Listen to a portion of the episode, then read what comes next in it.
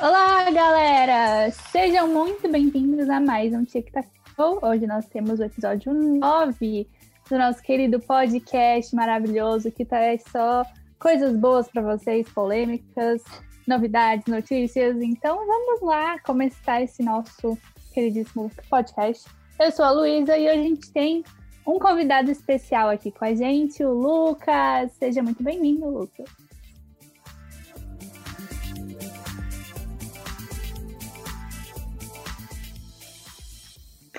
Olá, meninas. Olá, ouvintes do Chic Tac Go.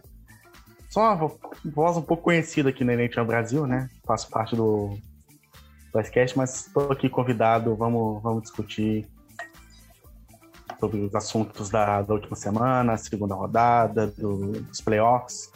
Vamos lá. Continua aí. Tic Tac Play. Oi, gente, tudo bem com vocês? Eu sou a Erika. Uh, nesse sábado, hoje a gente tá gravando no sábado, então a gente não tá tão desanimada quanto nos domingos. Mas vamos aí falar sobre tudo que rolou nessa segunda rodada dos playoffs da NHL. Oi, gente, é a Natália e estou muito feliz que vocês estão aqui ouvindo a gente novamente. E é isso. Oi, gente, aqui é a Ana Gabriela. As meninas estão animadíssimas, eu tô podre, meio morta, mas por uma boa razão. Então, vou tentar dar o meu melhor para honrar a presença do nosso ilustríssimo convidado aqui e vamos debater aí as nossas pautas maravilhosas para esse episódio. Amo! Sejam muito bem-vindas. A Ana falou que foi por um bom motivo. Ela tomou aquele dízima vacina, está jacarezada. Uhul. Ela está sendo imunizada na base da porrada pela AstraZeneca. Na base da porrada. Eu sei porque eu também é. passei por isso. Mas antes é. disso do que, né? Mas é a surra, é a surra mais gostosa que eu já tomei na vida, gente. Exatamente. Exatamente. Esse podcast faz parte do site Fambonanet. Acesse fambonanet.com.br.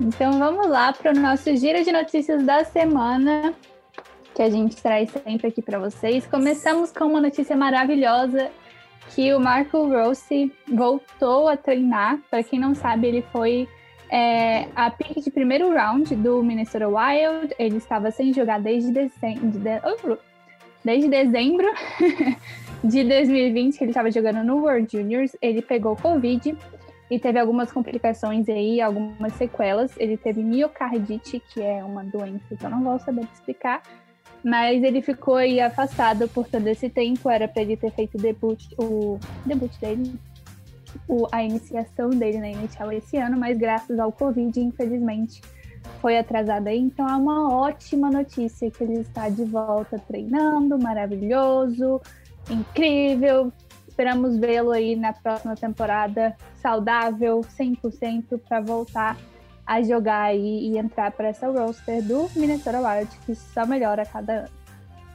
E dando continuidade para as nossas notícias, o Blue Jackets contratou um novo técnico. Como vocês provavelmente já sabem, eles entraram em acordo com o John Tortorella, que era o técnico deles nas últimas temporadas, que ele não iria voltar.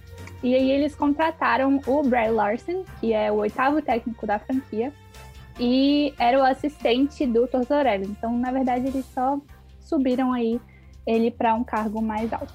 E ainda falando sobre técnicos, na NWHL, o Toronto Six anunciou que Mark Jocelyn vai ser o novo head coach da nossa querida franquia. É, ele é o primeiro técnico negro a ocupar esse cargo e assim, a Digit Murphy, que era a técnica do Toronto Six, agora ela é só presidente da franquia. E para quem não sabe, ela foi a pessoa que estava envolvida naquela polêmica é, de transfobia no time.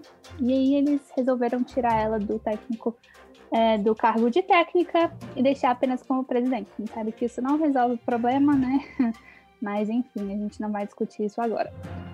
E dando continuidade, agora falando um pouquinho sobre o draft desse ano, temos Owen Power, que fez o Buffalo virar mais um meme essa semana. Quem acompanhou o Twitter sabe. Ele falou em uma entrevista para The Athletic que ele pretende voltar para a Universidade de Michigan, é, onde ele tá jogando aí desde o ano passado. E depois que ele for draftado, é claro. E aí ele falou que a decisão depende do time e das pessoas que estão acima dele para o que for melhor para o desenvolvimento dele.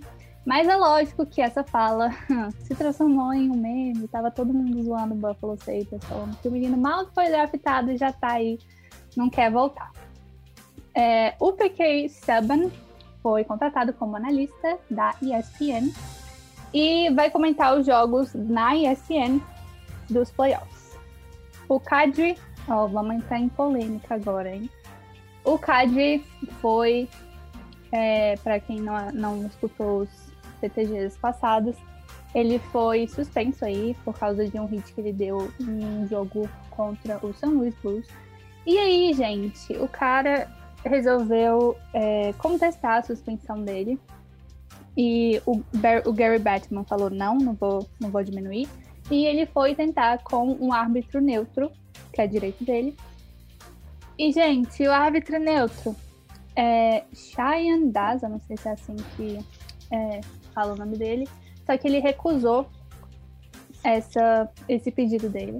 Esse Cheyenne Das foi demitido da, N, da MLB e diminuiu a sentença de Tom Wilson em 2018 de 20 jogos para 14, ou seja, ele poderia muito bem ter, né, é, diminuído a sentença do Cadre, mas enfim, né, pessoas racistas na nossa liga não é muito bem é, novidade para ninguém. E ele também é, conseguiu diminuir a sentença de Slava Vo... Voinov. Meu Deus, que nome difícil. É, que foi acusado e condenado por violência doméstica. Gente, olha que absurdo isso. Pelo amor de Deus, eu não sabia dessa parte. A sentença do Voinov foi, foi reduzida para 41 jogos. Esse caso do, do Voinov deu muita polêmica na época que, que saiu. E assim, é absurdo, né? Sim, com certeza. A gente sabe muito bem qual é a diferença entre, esses, entre o Cadre e esses outros dois jogadores, né? Sim. Ai, que ódio. Pois é, mas eu, eu, eu, eu, o que eu tava pensando, eu não sei se esse Xiandais é branco. Eu acho que não. não. Mas o que a gente tá falando é a diferença entre os dois jogadores e o Cadre. Ah, sim, tá. sim, é. Não, não, não. Ah, tá, que susto. Ah, é porque eu fiquei pensando, por que será que ele recusou? Aí eu fiquei pensando, ah, talvez ele seja branco. Uhum. Mas sim, sim, sim. O, Tom e o Slava. E é muito triste a gente ver isso, porque assim, apesar do Cadre ter todo um é, um histórico, né? Já foi suspenso várias vezes, inclusive três dessas várias vezes, acho que foram seis, é, foram nos playoffs. A gente vê que, assim, é, realmente a diferença entre um jogador branco e a diferença entre um jogador negro é muito gritante, negro ou de cor, que no caso é o caso do Kadri, é gritante para a liga, né? Igual aquele meme do, do cartãozinho, assim, eu não sei de qual programa é, um desenho animado para adultos é, e aí eles colocam, tipo, um cartãozinho, assim, com várias cores, com uma paletinha de cores, assim, de, de preto a branco. E aí tem escrito, é, dentro dos brancos tem escrito é, jovem, e dentro dos pretos tem escrito traficante, assassino, uma parada assim. Então é exatamente isso.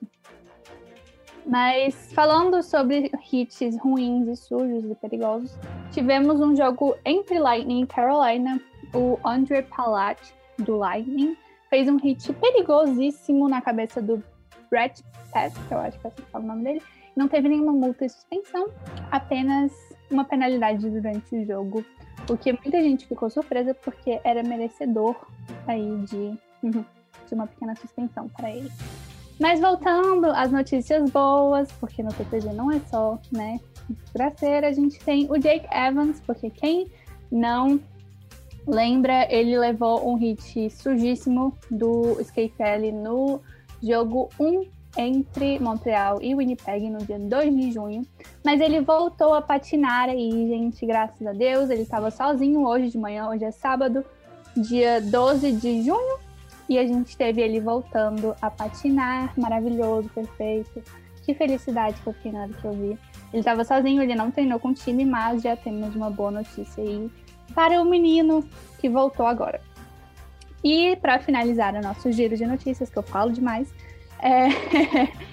apesar da gente não ter finais de conferência, a gente, a NHL vai entregar os troféus que são tecnicamente para os campeões aí das conferências. E o Clarence Campbell, que é da Conferência Oeste, vai para o ganhador entre Montreal e Vegas. E o Prince of Wales, que é o da Conferência Leste, tem para Tampa Bay ou Nova York.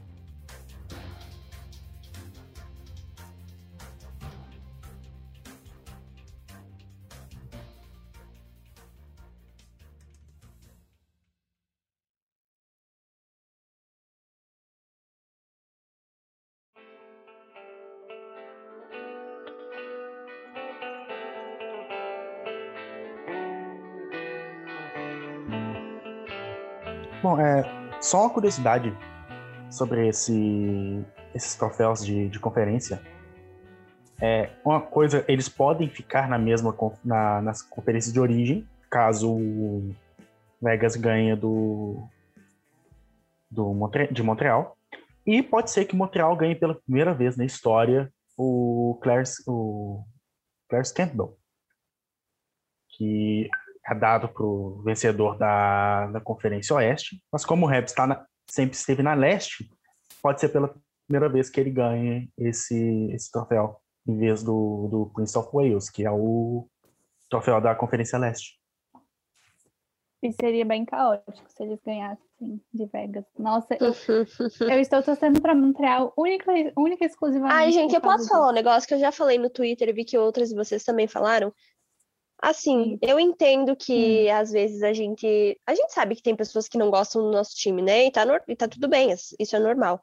Mas aí você ficar falando, ah, meu Deus, hum. todo mundo odeia o meu time, meu time é underdog. Não, gente, eu acho que se tem um time underdog nessas semifinais, é o Canadian, sabe? Outro time, não. Sim. Então parem com isso, sabe? Chega, parou. Não, Islanders está eles, está, eles estiveram no ano passado, estão de novo na semifinal, então parem com essa história que essa narrativa não cola. O Islanders não é underdog. O Tampa pode ser favorito? Pode, mas Islanders underdog? Não. Era só isso que eu tinha para falar. Tem uma, pequena, tem uma grande único, diferença entre, entre favorito e underdog, as pessoas acham que só porque Exatamente. não é favorito é underdog. Ou as pessoas gostam não. de se fazer de underdog justamente, né? Pra, Exatamente. Esse negócio aí, todo mundo odeia meu time, não. Também a gente sabe que não é isso underdog é literalmente o, o, o canadiense, né? Eles foram tipo, uhum. a, a, pior, a, a pior equipe classificada para os playoffs. Sim. Sim. É. Sim. É, sem ser eles, não, não. tem ninguém, não. É. Eu nunca vi underdog ir para semifinal duas vezes seguidas. Que isso? Putz. Queria que meu time fosse bom. underdog assim. Oh. É? É, né? não pode não falar. Não posso falar nada, mas Mas é isso, sabe? É, as crianças, as pessoas criam umas narrativas esquisitas. Momento corneta terminado e vamos então para a pauta. Desculpa, gente, eu tenho esses meus rompantes, vocês me conhecem. Ah, certíssimo, falou tudo. Então vamos lá, agora a gente vai falar sobre os nossos queridos prêmios da NHL, que a gente já começou a dar uma olhada assim por cima, mas a gente vai dar os nossos pitacos, nossos famosos pitacos, porque se tem pessoas que gostam de dar pitaco sem ser chamadas, somos nós do TTG. Então a gente vai falar um pouquinho agora sobre os nossos prêmios, nossa premiação da NHL. Só para é, ser, só para falar para vocês aqui bonitinho, é, os prêmios da NHL Awards vão ser divulgados aí a partir da segunda-feira, no caso, a partir desta segunda-feira, dia 14, e terminam no dia da final da Stanley Cup, no dia no, ao longo da final da Stanley Cup aí. Então a gente vai ter aí bastante dia com ganhadores e coisas maravilhosas para a gente dar pitaco no que vai acontecer. Então vamos só lá, pra, meninas. Só para falar rapidinho que a gente vai, a gente tem um texto no site, vai ter hoje, sábado vai ser lançado um texto no site com todos os indicados para caso vocês queiram ver depois direitinho. O que, a gente vai falar os nomes deles, mas a gente vai só dar pitaco. A gente não vai entrar em estatística nem nada assim, não, que a gente não tem paciência. Não, não. Então vamos lá. É, primeiro, primeiro troféu aí que a gente vai discutir é o de melhor goleiro, nosso troféu Vezina. E aí, meninas, quem vocês acham que leva esse? Acho que tá todo mundo em consenso aqui de quem vai levar esse. Olha, eu, eu, eu aposto no Vasilevski e já digo que se não for ele, vou lá na NHL, vou derrubar tudo, vou quebrar tudo, que não aceito outro resultado. Não, mas brincadeira. É, eu acho que ele merece muito, sabe? Não que os outros não mereçam, mas ele vem quebrando muitos recordes, principalmente nesses playoffs aí. E para mim merece demais. Tem um que. Não, claro que não merece, acho que é um, exagero, um pouquinho de exagero da minha parte, mas acho que o que menos merece talvez seja o Grubauer. Ah, é. É que eu já, eu já fui e... polêmica antes, entendeu, Érica? Então eu tô me contendo, não e vou mais falar. Eu falo isso porque eu, eu, particularmente, eu amo o Grubauer. Eu, Érica, adoro o Grubauer, então, tipo, eu tô falando, assim, numa posição, assim, de que eu acho que ele foi meio carregado para esse prêmio por Colorado, sabe? Sim. Uh, eu acho que, eu, eu que também acho que quem ganha é o Vasilevski, mas eu acho que se o Flor ganhar não vai ter injustiça nenhuma também, sinceramente. Sim. Um, mas o meu favor, é. o, favorito para mim, eu acho que quem deveria ganhar é o, o Vasilevski, porque tu, tu vê a, a mudança da equipe, caso ele esteja ou não no gelo. Sim. Sabe? Quem pode falar melhor disso é a Nath, que acompanha é. melhor, que é o time dela, assim. eu lembrei da Érica falando, ah, meu Deus, sempre que tiver jogo do, tempo, do Tampa eu for apostar, eu vou perguntar pra Nath, porque se não for o Vasilevski no gol, é certeza que eles perdem, porque eles jogam muito é. mal. é verdade. Sim! Ai, meu Deus. Temporada regular, Kurt McHenry, nossa, pior goleiro que eu já vi jogar. Mas é, eu acho que fica entre o Vasilevski ou o Flori. Eu fiquei surpresa que foi a primeira é, vez que o Flori foi indicado. Eu, tipo assim, que? Sim, é a primeira vez. Eu fiquei, eu, na minha cabeça ele já tinha ganho tipo uns dois. Mas eu, eu acho que deve ser o Vasilevski, mas não sei também. Foi como a Erika disse. Se, se for o Flori, é, não vai ser nenhuma surpresa, né? Ele também teve uma temporada incrível, ele é um goleiro incrível. O Vegas, eu, na minha cabeça é muito nítido, o Vegas não seria o que o Vegas é sem se ele não tivesse no gol, né? Que é uma coisa que até acontece também no tampo. Então é isso. E o Grubauer, ok, também acho que também tem outros fatores, né, dele ter ido para aí. Lucas, qual é a sua opinião sobre esse assunto? Bom, é... primeiramente, o Grubauer foi carregado pelo, pelas vitórias do, do, do Colorado Avalanche. Tem, tem, acho que tem goleiros que mereciam estar aí que não foram. Exatamente, Jordan Binnington que o diga, né, amigos? Brincadeira, gente, pelo amor de Deus. Jordan Winnington, por favor. É, Winnington. Respeito.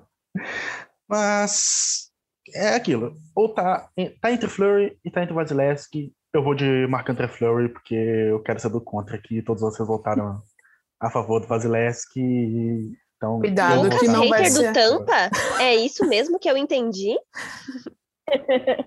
Cuidado, Mas que é não vai ser convidado mesmo. de novo. Mas não. Eu, eu, não vou comentar minhas opiniões aqui sobre Tampa Bay. 2004 foi roubado. É... Vou te dar um porradão, cara. Mas eu, eu vou de Marcus The Flurry só, por, só para contrariar a, a opinião geral. Mas é isso, qualquer um Bom, dos que acho... vencer, né? Desculpa, Luísa. Uhum. Qualquer um dos que venceu, eu acho que tá justo, sabe? Entre Fleury é. e, e Vasilevski.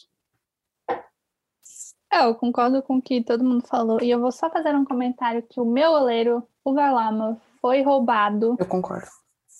Ele era mais merecedor que o Grubauer, eu, na minha opinião, assim né? Eu sou meio.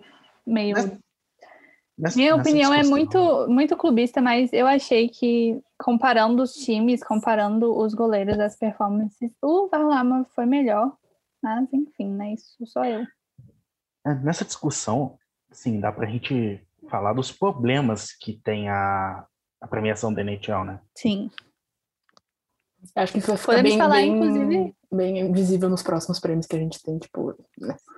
Sim. É, Podemos falar sobre isso quando os vencedores forem anunciados, que a gente pode fazer uma pauta só metendo pau nos prêmios, mas enfim. Aí você pode voltar, Lucas. É, a gente chama assim, de novo. Beleza. é o seguinte, Descer o ferro na NHL é um dos meus passatempos favoritos. Seja bem-vindo ao Tic Tac Go. Ai, ai. Tá, então vamos ao Norris Trophy, o nosso queridíssimo troféu Norris, que é para o melhor defensor da temporada. E temos Adam Fox, Victor Hedman e Cale McCarr disputando aí o nosso prêmio. Esse, esse prêmio foi anunciado nessa semana, por isso que estou falando dos nossos é, indicados. O Vezina foi anunciado antes, então se você quiser saber aí direitinho quem foi, apesar da gente ter falado, a gente falou sobre eles na no TTG passado, então vai escutar e depois volta aqui. E aí, o que, é que vocês acham sobre as indicações ao Norris? Vai ganhar o que tiver mais ponto. O que para mim é ridículo, porque é de melhor defensor, não é de melhor defensor que pontua. E isso me irrita muito, porque defensor nessa liga só é considerado bom quando ele pontua. De resto, eu, eu, eu sinceramente não, não sei opinar. Um, quem pode ser o vencedor, quem sabe, vai ser de fato assim, eu acho que vai ser quem mais pontuou, porque vai ser sempre assim. É. Não sei, né? Deve ser. É. Eu acho que vai pro. Queria que fosse o Redman, mas eu acho que vai ser o Adam Fox. E é isso, eu acho que Norris é um dos prêmios mais, tipo, entre aspas, polêmicos, porque eles levam muito essa coisa da pontuação em conta. Mas é, é isso, gente. É. Eles têm que tentar levar uma coisa mais. Foi, porque, assim, a princípio, né, o Norris Trophy é da habilidade geral de defensor, ou seja, a capacidade de juntar a ofensa com a defesa, né? Os takeaways, essas coisas de bloqueios, mas normalmente é sempre assim, pontos. Então, vamos ver, né? Mas eu acredito que vai ser o, o eu acredito que vai ser o Fox mesmo. É, eu acho que o, o Norris Trophy, o troféu Norris, ele tinha que levar. A, a NHL não leva em consideração as estatísticas avançadas.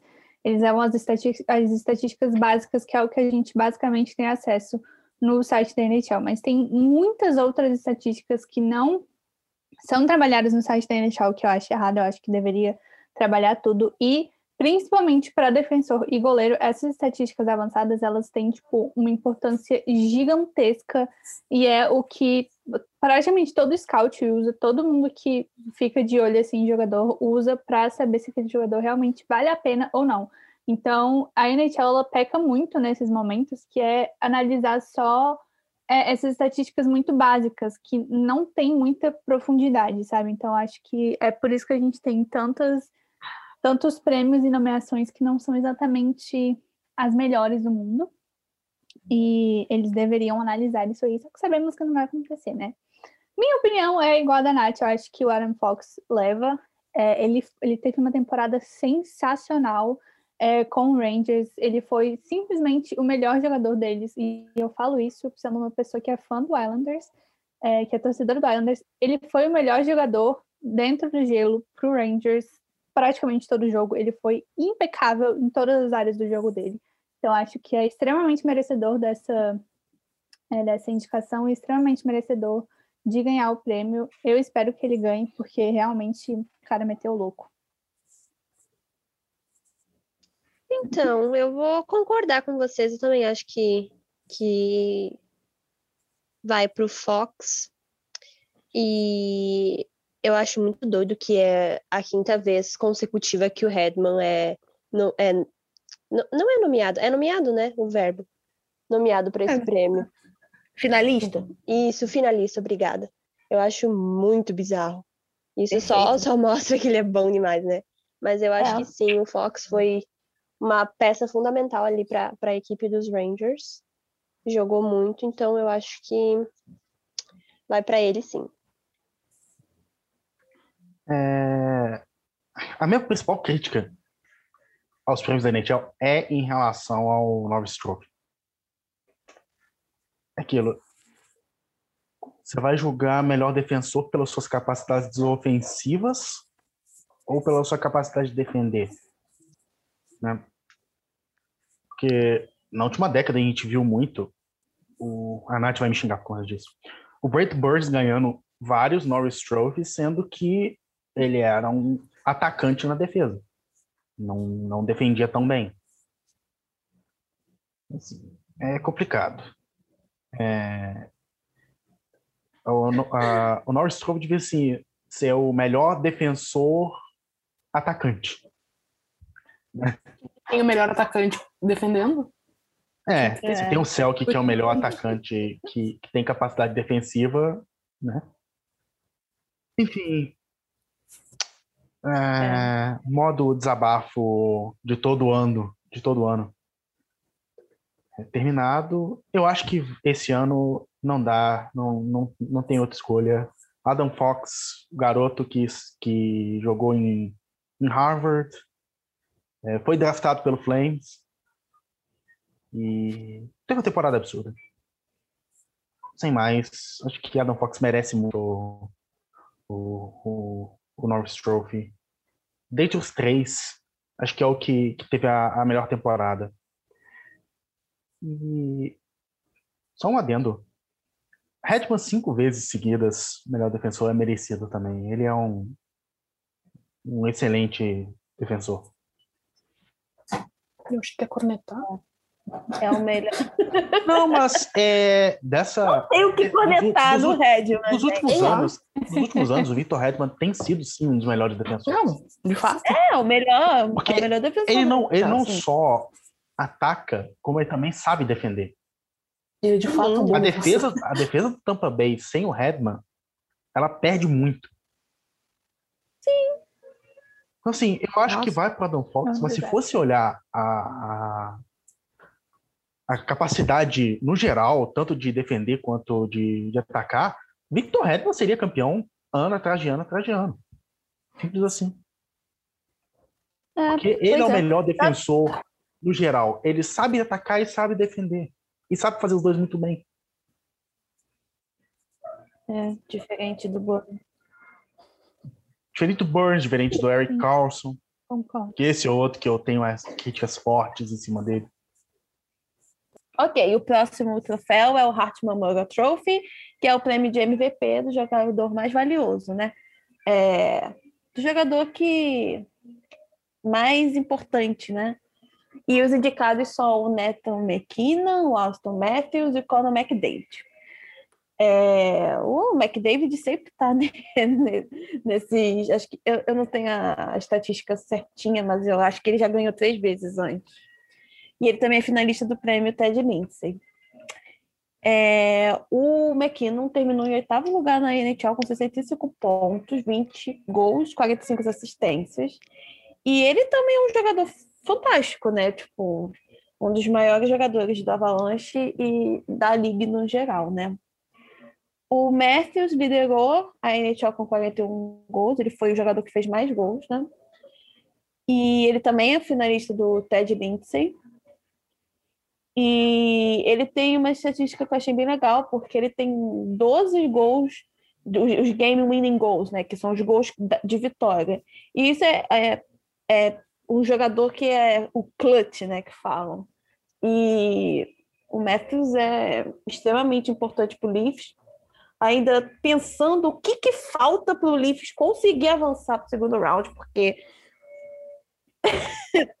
Falta ele se tornar um jogador de playoff. Exato. Ele não é um jogador de playoff, ele é jogador de temporada regular. Assim como um certo Conor McDavid. Os três, inclusive, o McKinnon jogou muito bem eh, pela Avalanche, mas, tipo, os três não estão na semifinal. Os três melhores jogadores considerados pela, pela premiação da NHL não estão na final.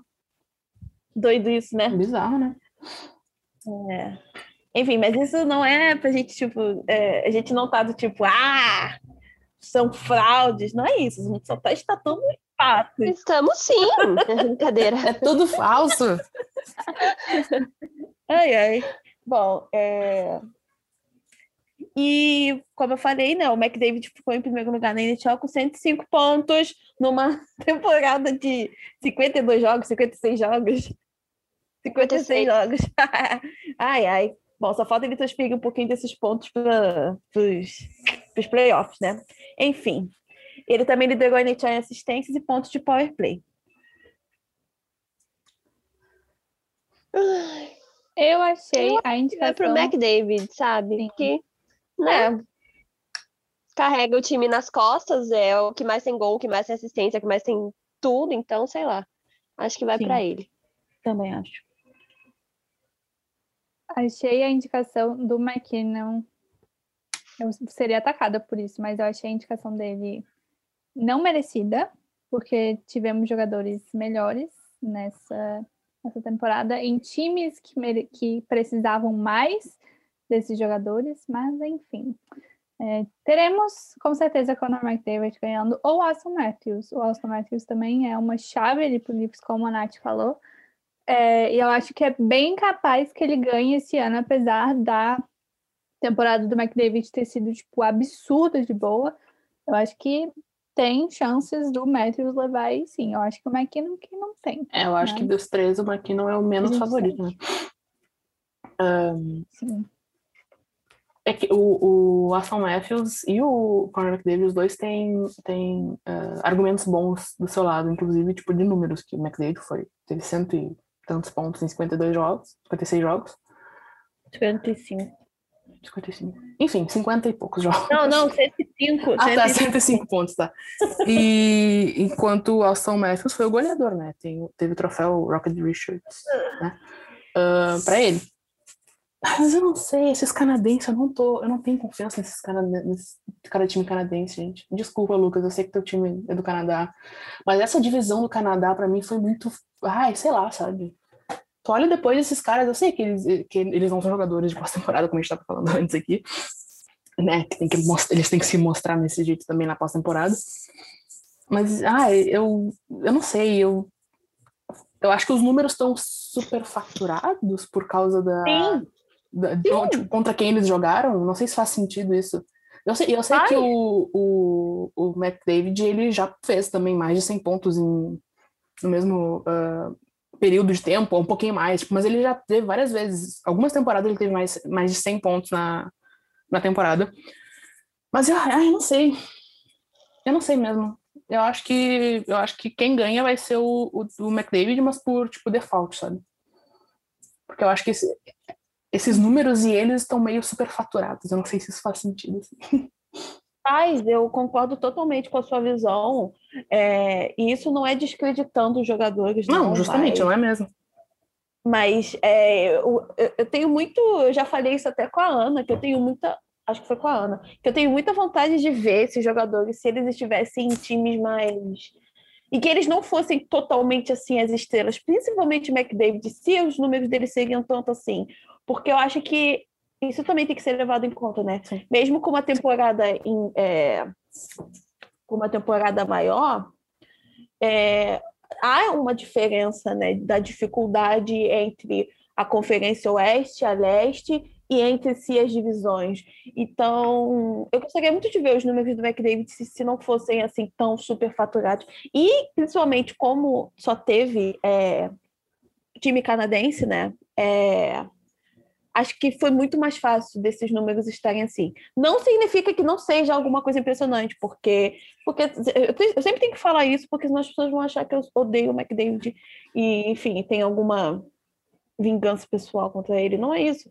Mas, sei lá, sabe? É, é uma coisa que eu fico pensando às vezes. Eu acho que é muito, muito superfaturado e quando você é o único jogador que é bom na equipe, realmente você fica com todo esse peso de fazer tudo pelos outros.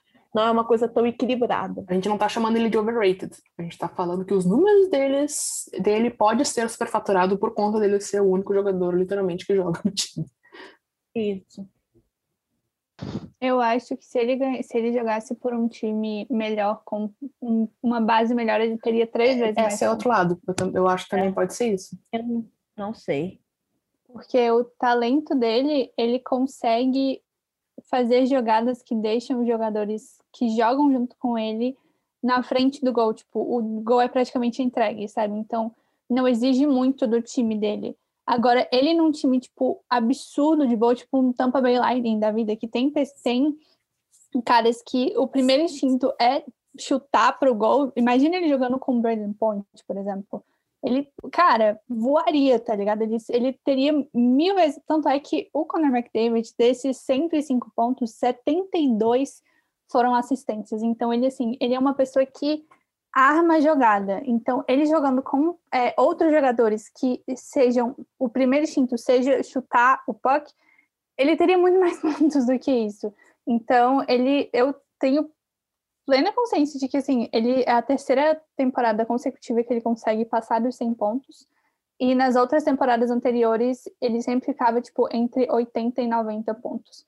Então você vê que é um jogador tipo muito absurdo. Eu acho que ele não conseguiria chegar tipo 180 numa temporada normal, exatamente pelo que vocês falaram da é, da, da divisão norte ter ajudado um pouco é, ele conseguir esse tanto de pontos em uma temporada reduzida, mas eu acho que ele conseguiria continuar no, na casa dos 100 aí vai, e vai com, continuar conseguindo ficar na casa dos 100 por um bom tempo. A título de curiosidade, eu fui procurar qual é o recorde de mais pontos na, numa temporada da NHL.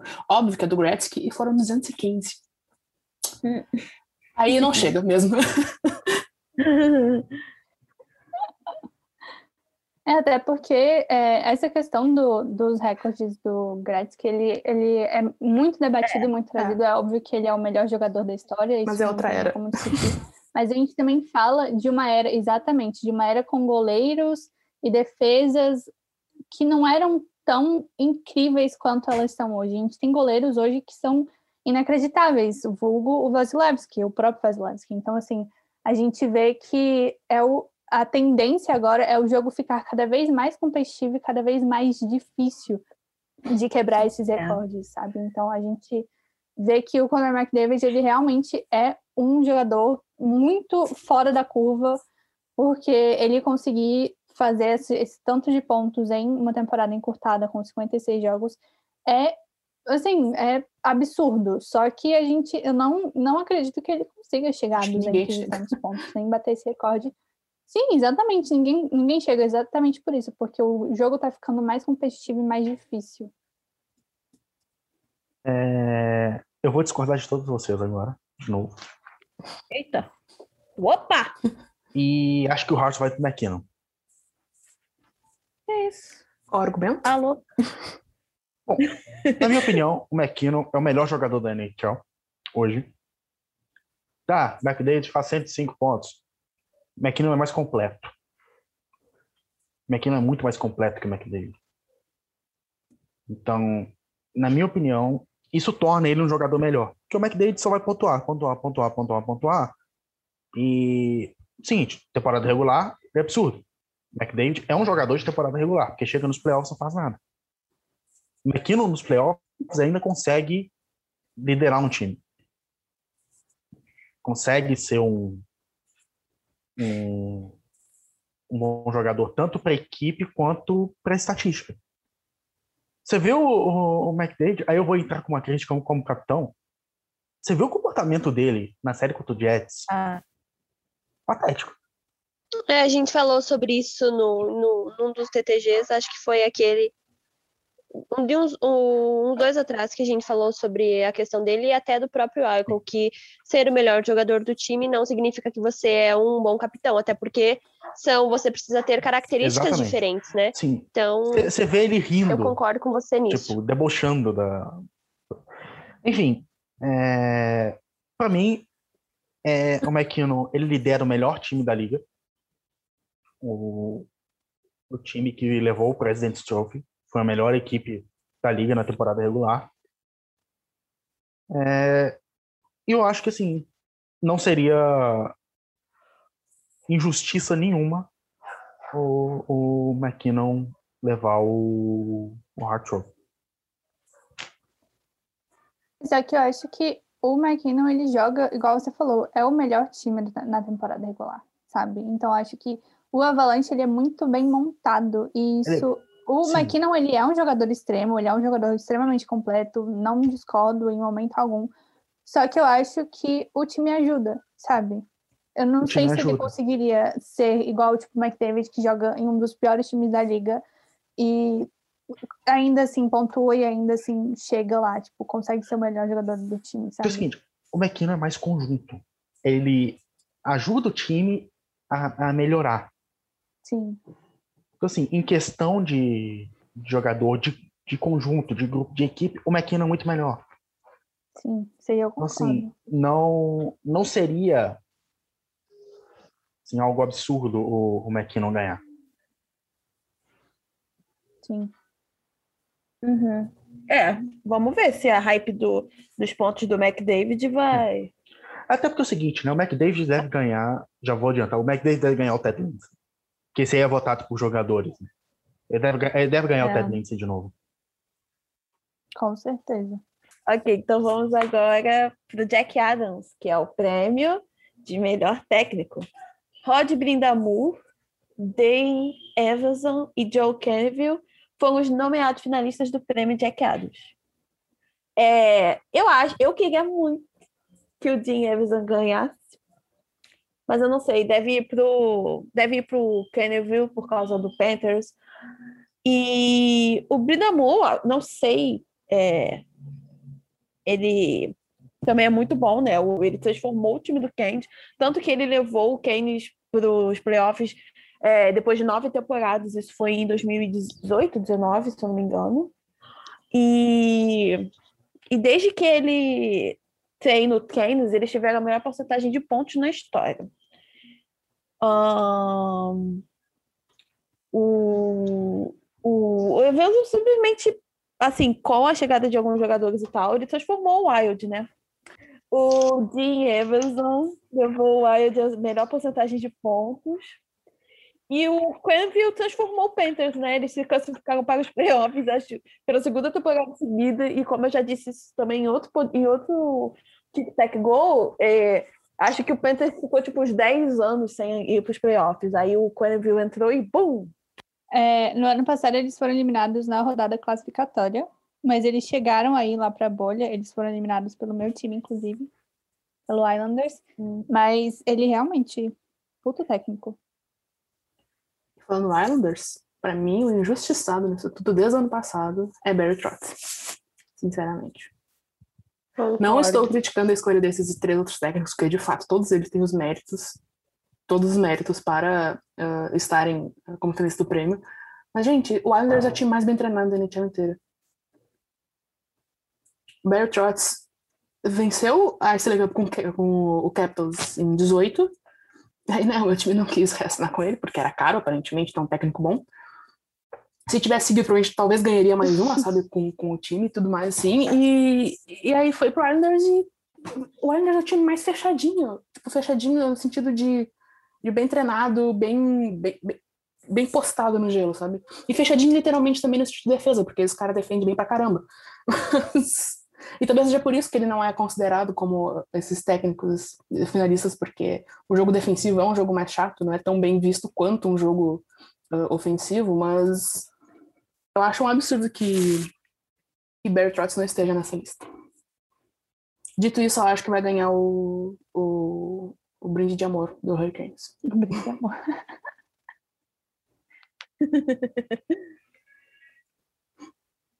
É, eu concordo com a Erika. Eu acho que principalmente essa temporada, a temporada passada, eu entendo porque que ele foi indicado, mas a temporada passada a gente teve um recorde que não foi tão bom quanto essa temporada. Cara, essa temporada eu não achava que a gente fosse se classificar para os playoffs. A gente começou muito bem. Tipo, eu achava que a gente ia ser o Canucks, entendeu? Que mas é, me surpreendeu muito, muito, muito. E realmente acho que o Barry Trotz ele transformou o time completa, completamente. é, trouxe um time muito bem montado, um time extremamente bem disciplinado, que se eu não me engano eles estavam em 29 em penalidades, tanto é que o, o Cassidy estava reclamando e tal. Mas assim, histórico, né? Não é porque é meu time, mas eu concordo que estava muito ruim, a gente vai falar sobre isso daqui a pouco, falando sobre é, a rodada, mas é, era um time com o 29 em penalidades, ou seja, o terceiro melhor recorde de, de penalidades da liga. Então a gente tem um time extremamente bem disciplinado, um time extremamente bem montado, então não é à toa que estamos onde estamos, né? Mas é, concordo com quem foi indicado, eu acho que o Panthers surpreendeu, acho que todo mundo, tanto o Panthers contra o, contra, quanto o Wild surpreenderam todo mundo com o tipo de corrida que eles tiveram, tanto na temporada regular quanto é, na, nos playoffs. Esperava um pouquinho mais do Panthers, mas enfim. O Wild enfrentando o Golden Knights não me surpreende tanto quanto eles foram é, eliminados. Mas, cara, acho que fica entre eles dois. O, o Rod Brindamore, todo mundo sabe que eu amo ele. Ele é um, técnico maravilhoso, personalidade maravilhosa, mas eu acho que quem ganha é entre o Quenneville ou Iveson. Eu concordo com a Luísa, eu também acho que fica entre esses dois, porque ambos deram uma renovada assim absurda no time. A gente acho que quando começou a temporada ninguém esperava tanto desses dois times, né? E eu acho que foi uma surpresa bem boa. Então eu acho que fica entre o Quenneville e o Iveson também. O Minnesota Wild deixou de ser Minnesota Miles dessa temporada, né? É, deixou de ser um time chato de assistir.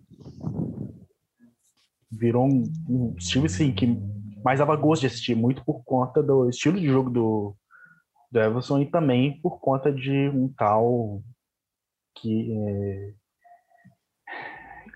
né? Dito isso, é, para mim tá entre o Everson e o Coach Kill. O Coach Kill para mim é um dos, junto com o Barry Trotz, é o melhor técnico da, da NHL hoje. Dito isso, temos também o Coach Kill, que, na minha opinião, junto com o Barry Trotz, é o melhor técnico da NHL hoje. E que, o trabalho que ele fez no Panthers, melhorando muito o time para essa temporada. E a minha aposta, acho que vai mais pro, pro Quenneville. Que, sim, qualquer um dos três, a, a decisão é justa. É, mas nesse caso eu, eu vou de, do, do Coach Kill. E agora temos o prêmio Ted Lindsay. O Ted Lindsay Trophy vai para o jogador que é considerado melhor. Contudo, esse prêmio é decidido pelos membros da NHLPA. E os finalistas desse ano são Sidney Crosby, Austin Matthews e Conor McDavid. McDavid. Bom. é... Também acho que vai para o McDavid entendi muito bem o Clóvis, mas tudo bem, não vou falar mais nada. É, é, ele, já tinha, ele já ganhou o prêmio né, em 2006, 2012, 2000, 2007, 2013 e 2014. Uh, e ele, nessa temporada, ele fez 62 pontos. Uh, com 24 gols e 38 assistências. E como eu já disse antes, o Matthews fez 41 gols em 52 jogos e o McDavid fez 105 pontos. Eu acho que vai para o McDavid. Concordo. Eu também acho. Eu achei meio aleatório também a, a indicação do, do Crosby. Mas, né? Os jogadores que escolheram. Os próprios colegas é. de, de profissão dele que escolheram. Mas se tu levar em consideração, tipo, a temporada deles e tudo mais, eu achei que, tipo, a gente tem dois que estavam lá em cima e ele, tipo, ele não teve uma temporada ruim, óbvio que não. Mas, tipo, ele não, não tava, tipo, no mesmo posto, assim, sabe? Então, lá. É. Tudo bem, né? Eu não me assusto se o Matthews ganhar essa, tá? Não, não me assustaria, hum. mas infelizmente vai pro McDavid.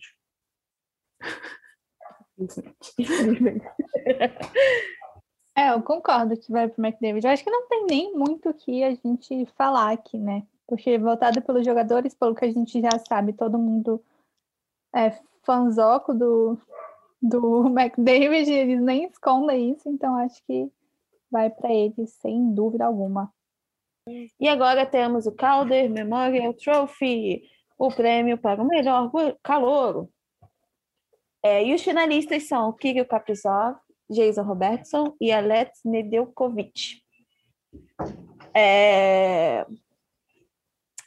Bom, eu acho que vai ser o Kaprizov, né? Eu acho que isso aqui não tem nem o que questionar.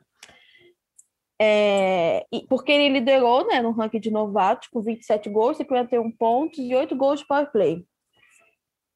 Uh, e ele mudou tudo, né? Ele mudou todo o jogo do Wild, como o Lucas já antecipou. Não eram o Minnesota Wild, digo, Minnesota Wild de verdade. E, E é isso. Eu acho que vai ser para ele. É. Guardem suas polêmicas sobre idade, porque o Nedekovic tem 25 anos, então. o problema não é o jogador, o problema é. A liga. E a liga considera profissional ou não. E, de qualquer forma, eu acho que também não é fácil você se adaptar à NHL vindo de outra liga. É, talvez seja até por isso, não sei. E o, os dois candidatos são da divisão central, né? O Jason Robertson, que é do Dallas Stars, e o Nedeljkovic, que é do Keynes. O Robertson, que tem 20, 21 anos, foi novato com mais assistências, com 28, e ele foi o jogador da equipe que com mais pontos, 45, e ficou empatado em segundo lugar com 17 gols. O Robertson também é um excelente jogador, né? Incrível. É... E eu acho que ele seria o segundo favorito. O Nedeljkovic teve o recorde de 15 vitórias, 5 perdas e 3 perdas no overtime com o Keynes. E ele empatou com o Sorokin do New York Islanders no ranking dos shootouts. E aí, o que, que vocês acham?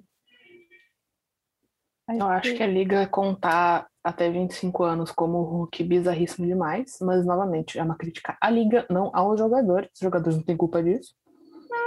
Porque... eu não acho, porque tem muito jogador que realmente, tipo, teve jogador do Tampa que só jogou na NHL e tem, tipo, 25, 24. O Ross Colton mesmo, ele tem 24 anos. E ele é Hulk, ele nunca jogou no Tampa até essa temporada. Então, eu acho que a idade não sei até que ponto é a idade, porque você Tudo vai bem, limitar. amiga. O problema é que, tipo, o Caprizov jogou o quê? Cinco anos na, na KHL? Seis? Sim, mas aí a questão, a questão é, tipo, eles têm que considerar que a é uma liga Não, exatamente, exatamente. É, tal- talvez eu tenha me, me expressado errado, talvez não seja a questão da idade mesmo, seja a questão de anos de liga profissional, realmente, sabe? É, Porque o Kaprizov, ele não é um Hulk. Ele é um Hulk na NHL, mas ele não é um calor. sim, Sabe? ele não é novo no rock. Eu acho que ele merece ganhar o prêmio de acordo com as regras do prêmio, acho. Não, para mim não tem, não tem disputa ali, sabe?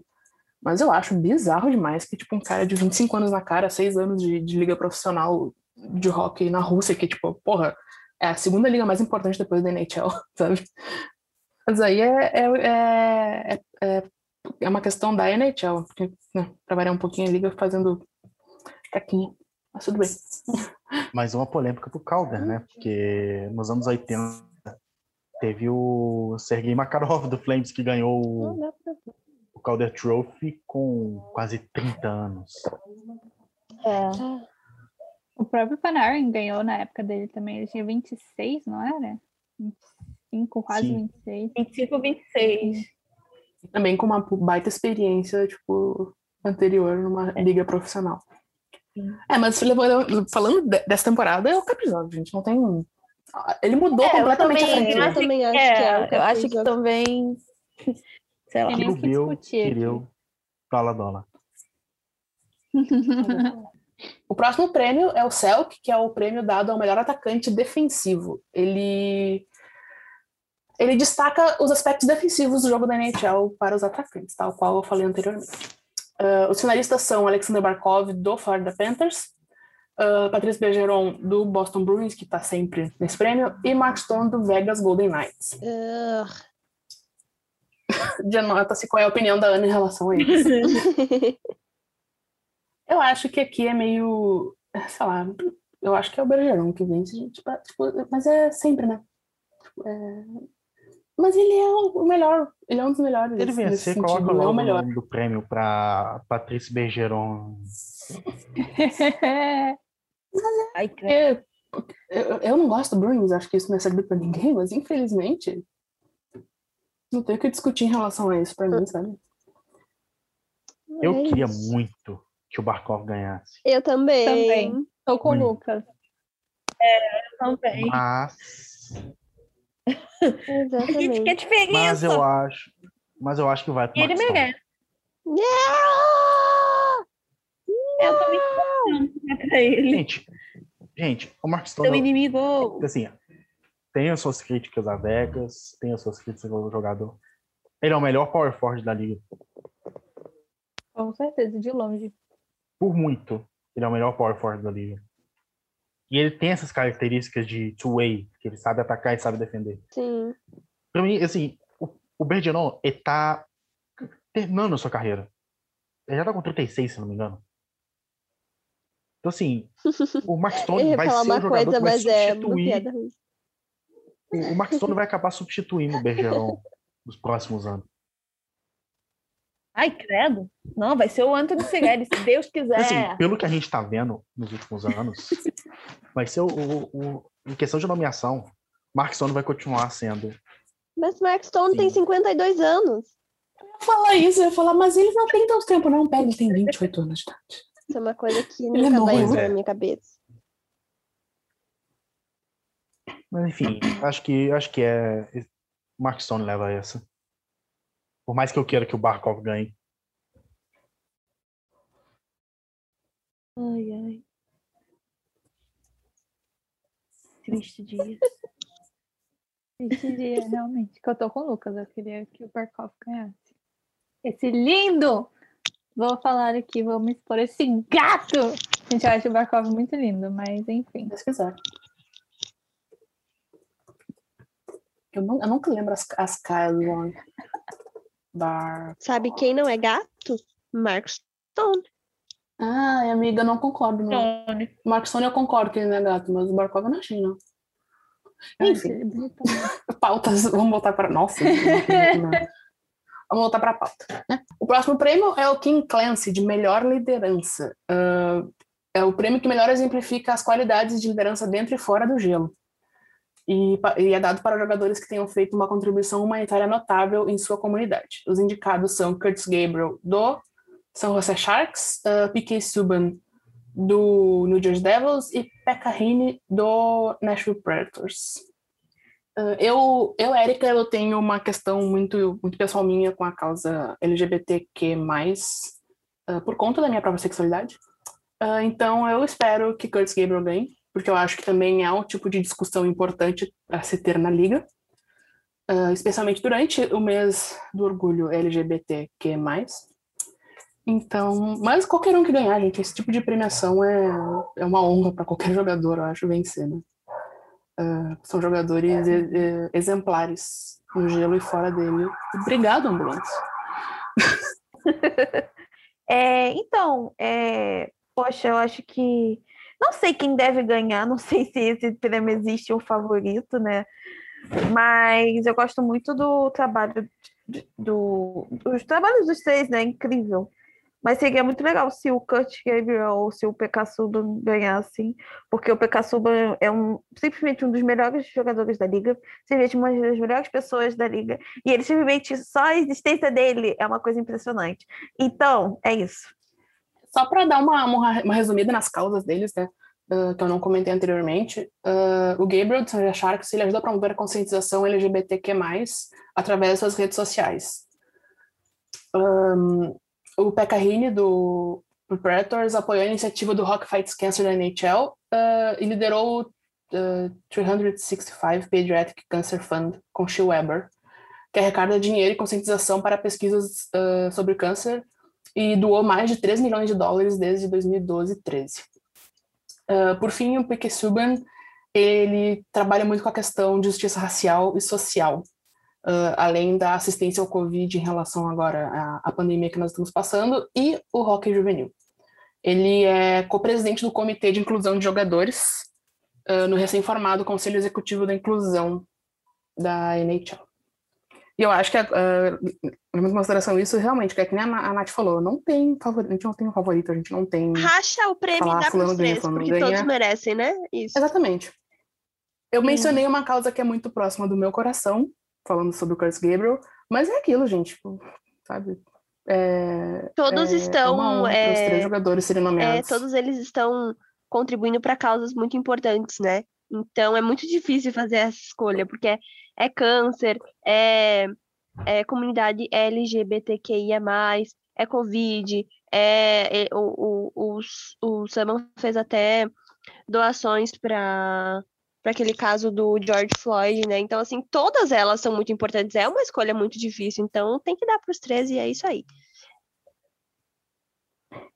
Acho que dar o prêmio, dar, dar o prêmio para uma pessoa só. é, Nesse caso, sim, tem, tem outros prêmios também que, que envolvem questões de espírito esportivo, de, de liderança dentro e fora do gelo, são prêmios muito difíceis de, de você dar para uma só pessoa, porque tem muitos projetos muito, muito legais que os jogadores se envolvem é, com a comunidade, com é, LGBTQI+, é, com justiça racial, com agora com a questão de Covid, com câncer, com justiça social, é, com saúde mental.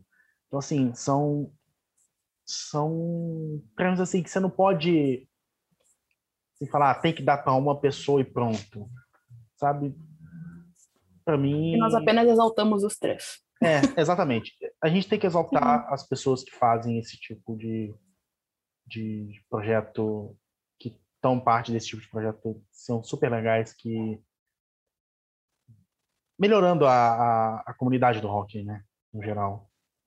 E assim, a gente tem jogadores, acho que a grande maioria deles faz um tipo de trabalho assim. A gente vê alguns que são mais abertos em relação a isso e outros que são mais fechados, mas isso é uma coisa muito cultural do esporte, de ajudar a comunidade onde você mora, de, de fazer esse tipo de arrecadação e tal. Então a gente vê muito jogador fazendo esse tipo de trabalho de caridade, o que é muito legal. A gente vê que é uma essa é uma parte da cultura que é muito bacana. É, no, no meu time tem, tipo, acho que cinco, seis jogadores que têm fundações é, que ajudam câncer, que ajudam crianças órfãos, que, que ajuda animais, que ajuda abrigos de animais. Então, assim, a gente vê que é uma coisa bem cultural do esporte e é muito bacana. E foi como o Lucas falou, esse tipo de prêmio é, apesar de ser muito bacana, é, não tem como escolher um só, sabe? Eu acho que é, é, todos eles são honráveis com as suas causas e é isso. É só uma, uma coisa, também que um, um que merecia é o Ethan Bear, do, do Oilers, pelo seu envolvimento com a comunidade indígena no, no Canadá, inclusive algo que ficou assim, muito evidente recente com, com aquela notícia da, das. Eu esqueci o nome do, das instituições. Sim, das escolas residenciais. As escolas residenciais. É, isso, escolas residenciais. É, ficou muito evidente nos últimos, nos últimos, nas últimas semanas e o Itambé, ele tem, por ele ser descendente de, de nativos, de nativos canadenses, ele tem esse envolvimento com comunidades indígenas e tudo mais. Então seria um outro que, que sinceramente podia estar tá, podia estar tá ali indicado e sim, tornaria tornaria a escolha de, de para quem dá o prêmio muito difícil, né? porque o prêmio infelizmente só vai para uma pessoa. Essa escolha é de fato uma escolha muito uhum. difícil. Né? Exatamente. Diferente de outras escolhas. Isso foi a coisa dessa frase. Uh, o próximo prêmio é o Lady Bing, que é concedido anualmente ao jogador eleito melhor uh, ao combinar espírito esportivo, conduta cavalheiresca e habilidade. Que chique. Finalistas são Austin Matthews, Jacob Slavin e Jared Spurgeon. É, o prêmio basicamente é colocado para os jogadores que têm menos penalidades no gelo. É assim que ele é medido, é assim que é, as nomeações são feitas. E eu tenho muito a falar sobre isso, porque o Austin Matthews não merecia estar aí. E é isso. Somente está aí por causa de nome. É, exatamente. Mas é o segundo ano é. consecutivo que ele, que ele está no meio, e eu acho que é um absurdo você dar é, uma. Um, ele ser finalista em um prêmio que é nomeado a uma mulher, quando a gente tem um cara que foi é, processado por assédio há uns anos atrás, acho que foi 2018 ou 2019. Então, é polêmico esse assunto, não quero ser cancelada, mas eu discordo com essa nomeação, apesar de, pelas regras da nomeação, ele realmente se encaixar, eu acho que é, não, não deveria estar nesse bem. Pois é, aí eu espero que, o, espero que o Spurgeon ganhe. Mas sim, é, não faz muito sentido, né? Tipo, quer dizer, faz de acordo com as regras, mas por fora não faz. Enfim, né? NHL. Por fim, temos o Bill Masterson Memorial, que é o prêmio concedido ao jogador da NHL que melhor exemplifica as qualidades perseverança, espírito esportivo e dedicação ao hockey. Os indicados são Matt Dumba, Oscar Lindblom e Patrick Marlowe. Esse aqui tá difícil. Essa aqui é outra que é muito difícil de ter uma escolha só, né? É, Lembrando que o Marlowe, ele teve... Ele bateu o recorde, né, de... Jogos. Alguém me ajuda? De jogos? É, tem mais É, jogos. Tem Jogos. mais partidas disputadas. É. Disputadas. É 1768. Sim.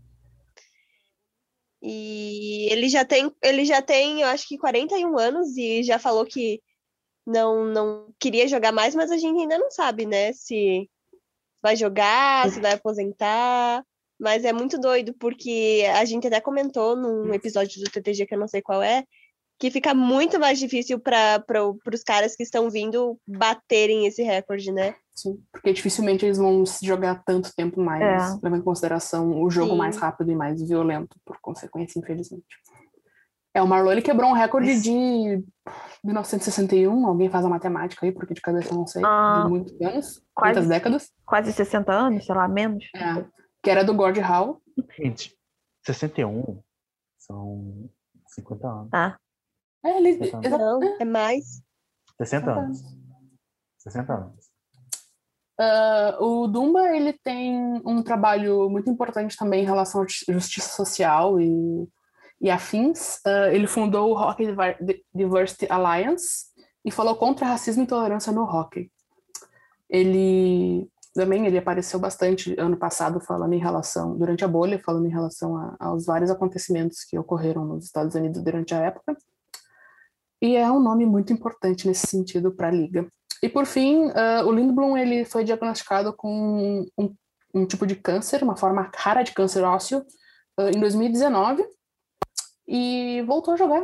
Tá em remissão, se eu não me engano. Ele tá curado e tá jogando. Tá jogando e jogando bem. E de novo, a gente vai apenas exaltar esses jogadores que merecem terem as suas qualidades e as suas conquistas exaltadas. Porque não tem como tu escolher apontar o dedo para um para falar que um merece mais ou merece menos, porque são questões diferentes, questões todas importantes. Pois é. Porque é o seguinte, perseverança. O cara recuperou um câncer e tá voltando a jogar. Sabe? Dedicação ao hockey. O Marlowe, tipo, é o jogador literalmente que tem mais jogos na NHL. O Damba enfrentando todo É. o racismo que ele. O Damba tem, tem esse trabalho todo com a comunidade. Então, assim, gente, é, é- esse é um, junto com, com o King Clancy, é um troféu que eu não, não podia ter E só que um. qualquer um que vença é muito mais do que justo. Acho que são os dois É. únicos, né? Mas acho que que- ninguém questiona. É, sim.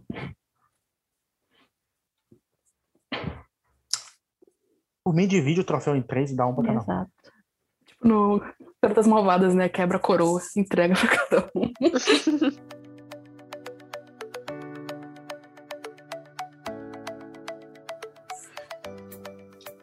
Bom, para terminar esse nosso TTG eterno, que deve estar tipo com uma hora e meia já, vamos falar sobre os jogos que ocorreram na segunda rodada dos playoffs da NHL.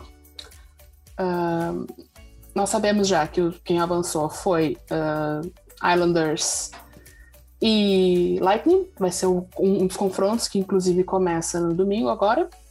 E do outro lado teremos Vegas Golden Knights e Montreal Canadiens. Vamos começar então com Bruins e Islanders? É. É? Eu. Bom, os Islanders venceram por 4 a 2 a série. Deram um banho de bola, um banho de puck. Não sei qual é a versão de hockey disso. deram, deram um show contra Boston, na minha opinião. Por mais que eles abrissem lá 5 a 2 aí, tipo, deixassem chegar 5 a 4 no finzinho, só para dar um sustinho na torcida, né, Luísa? Eu acho que passou o time mais bem treinado, como eu falei anteriormente, que Barry Trotz, para mim, é o melhor técnico da NHL atualmente. Discorram.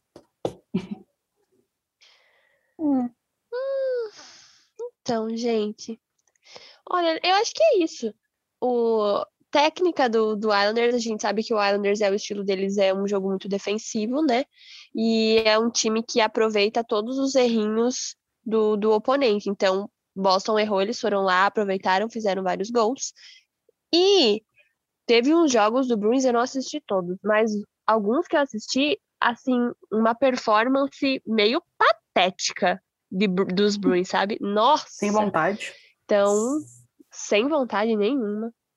Péssimo. Time de velho, né? Aí pegou um time que não é um asilo, tal qual Aham. o Capitals. Aí, é um é time físico, mas é um time que tá velho, gente. Querendo ou não. Sim. E aí não. Chegou uma hora que cansa. É, eu acho que muita gente falou que eu até concordo isso que o Bruins em alguns jogos foi o melhor time no gelo, é, no quesito de habilidade, mas não foi o melhor time no quesito de tática, de visão de jogo.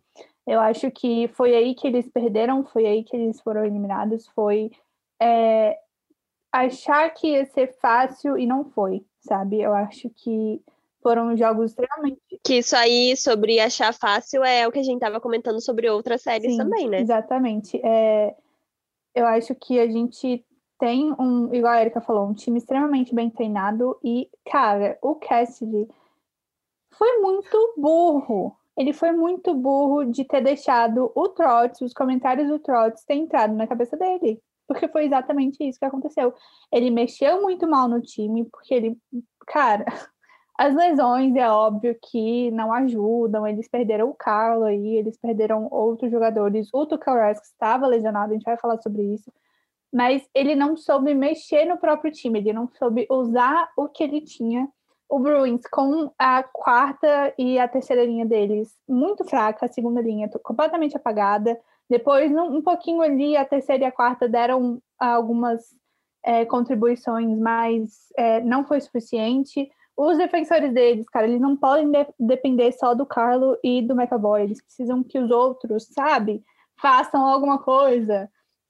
Então, acho que é um time que está caminhando para um rebuild. No ano passado, eles terem deixado o Chara embora é, foi um grande sinal que eles querem realmente é, começar a mexer nesse time deles, começar a trazer as peças mais jovens. Eu acho que é o melhor que eles fazem, porque, cara, esse time não ganha taça. Esse time, como ele está montado, não ganha taça. O técnico deles, montando o time como está sendo, não ganha taça. Então, acho que é, teve falha técnica e teve também falhas ali no gelo por causa do técnico. Eu culpo muito o Cassidy nessa derrota deles, porque eles tinham um time que era muito bom, mas foi muito mal treinado, muito indisciplinado. A, e- a arbitragem nessa, nessa série foi absurda de ruim para, para os dois lados, estava muito, muito, muito ruim. O Cassidy não estava errado de reclamar, é, a arbitragem realmente estava muito ruim, tanto para o Bruins quanto para o Islanders. É, e eu não falo isso como fã, eu falo isso como uma pessoa que assiste o jogo é, com, uma, com uma visão mais analítica. Mas, cara, ah, muito ruim mesmo. Os árbitros estavam é, colocando assim, falando, deixa o treco girar, sabe? Eu acho que é por isso também que teve tanta briga, porque os árbitros não marcavam as coisas e a galera ficava puta, e enfim. Mas Teve muita foi- briga. É uma coisa que eu, ah, falando agora, eu lembrei, porque, tipo, Sim. teve um jogo que foi um jogo muito ruim que teve entre os dois times nessa série, que o primeiro, primeiro período inteiro foi de briga. Eu lembro disso exatamente. Foi, tipo, só briga. Ah. fica, Vamos jogar, gente. Não é difícil, sabe? E é, é, cara, muito, muito difícil. E o, o Cassidy não ter tirado o Tukaresk da goleira foi um, o erro que matou o time deles, porque o Swayman teve jogos muito bons durante a temporada regular, apesar dele ser um rookie. Então, assim, eu acho que era merecedor de colocar ele. E quando, naquele jogo que estava 5 a 2 e depois virou 5 a 4 deviam ter colocado ele antes. E ele mostrou que ele tem capacidade para enfrentar um time como o Islanders, que não é um time ofensivo. Então a gente vê ali que foram muitos erros que levaram o Bruins a perder, e é isso. Eu acho que eles deviam ter colocado o Swayman para jogar essa série contra o Islanders sem dúvida alguma. Ah, e falando no resto, acho que a gente já chama aqui então o áudio da Nájila Freitas, que gravou de novo pra gente uma explicaçãozinha sobre a lesão que o, o Resk falou que, que sofreu, que foi uma ruptura do labrum do quadril. O que é isto? Eu não sei, mas ouçam então aqui o áudio e a gente vai discorrer um pouquinho sobre isso depois do, da aula que a Nájila nos dá. E aí, pessoal, tudo bem? Olha aqui de novo, Nájila Freitas, fisioterapeuta esportiva. Vim hoje falar um pouquinho da lesão do Tuca Hesk. Ele foi diagnosticado aí com uma lesão labral no quadril, onde já foi dito aí que ele vai ter uma necessidade de realizar um procedimento cirúrgico. Então, o que basicamente seria essa lesão labral do quadril? Vamos pensar assim na articulação do quadril, que é formada pela cabeça do fêmur, que é como se fosse uma, uma esfera mesmo, né?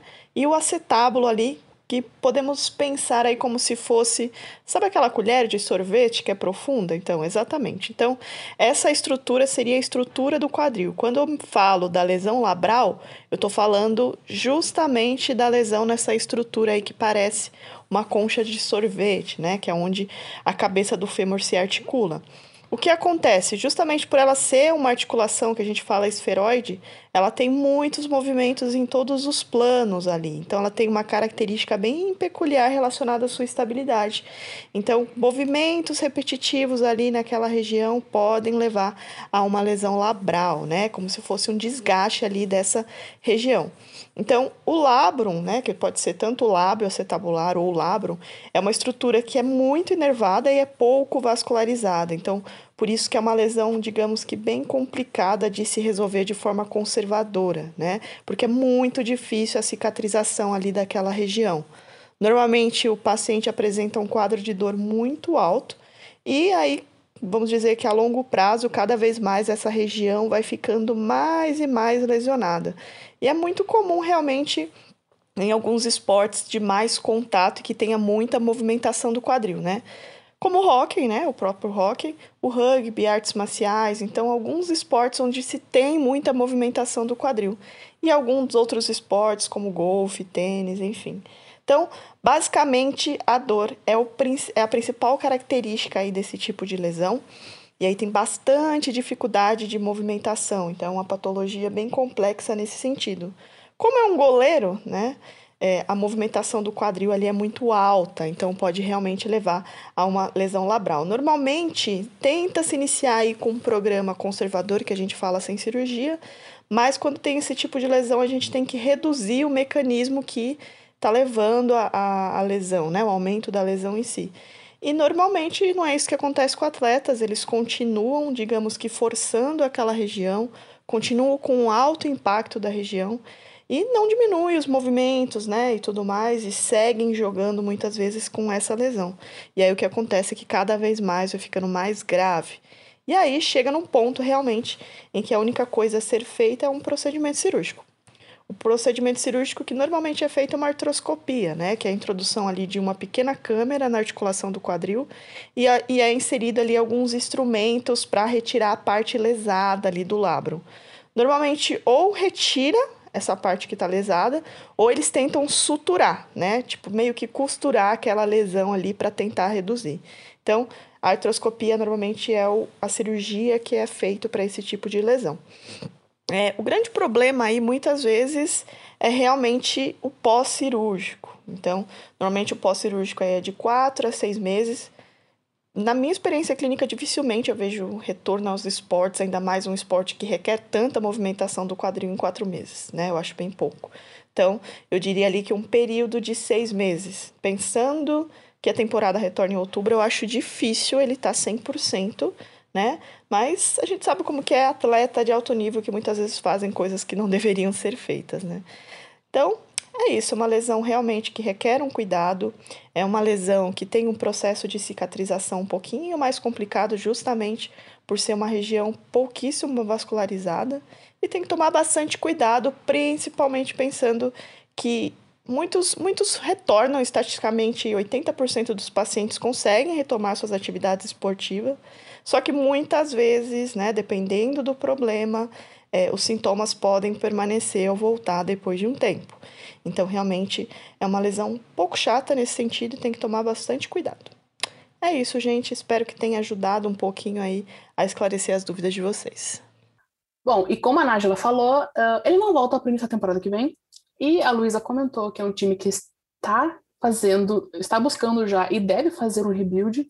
Então, eu acho que a gente pode meio que contar um pouquinho que Tuca Hask não deve ser um Bruins não deve seguir no Bruins uh, na próxima temporada, né? E para mim, de fato, é muita. Uh, não sei se burrice ou soberba de tu deixar um jogador uh, lesionado, tal qual o, o, o estava, em vez de colocar um Hulk. Eu entendo a questão do calor, que ele pode sentir e tudo mais, mas ele, o, o Swayman, Swayman né, se mostrou capaz de defender o gol durante um playoff. Mas aí, né, preferiu seguir com o teu jogador que estava lesionado. Ai, essa romantização, glamorização dos caras jogarem arrebentadíssimo, sabe? Cara, ai, eu não é doentio. mais isso. Literalmente. É, é doentio, sabe? E aí você ficar, você, tipo, ah, não, que heróico. Ele... Cara, não é legal, sabe? Se você não tá bem, não joga. Cuida da sua saúde. Como é que você vai ajudar o seu time se você tá todo lascado? É péssimo. Tu acaba, inclusive, piorando a situação do seu time. Claro. Ao Paulo, por exemplo, voltando a falar do meu time, eu não queria falar disso, mas o Kettles estava todo acabado. Acabou a temporada, ele começou a sair. Fulano está lesionado, fulano está lesionado. Todo time é assim de rock na realidade, né? Então, aí chega um ponto que tu não tu, tu botar esses caras no gelo lesionados não vale a pena. De jeito nenhum, sabe? Além do fato de que, porra, jogar com dor, jogar entupido de anti-inflamatório, whatever que eles tomam, sabe? É uma, é uma cultura muito feia, muito, muito feia do rock. Que a gente tem que ouvir depois pessoas falando, ah, porque jogador de rock é outra raça, porque eles jogam apesar de tudo isso. E eu só fico, gente, isso é uma é horrível que isso acontece. Mas enfim.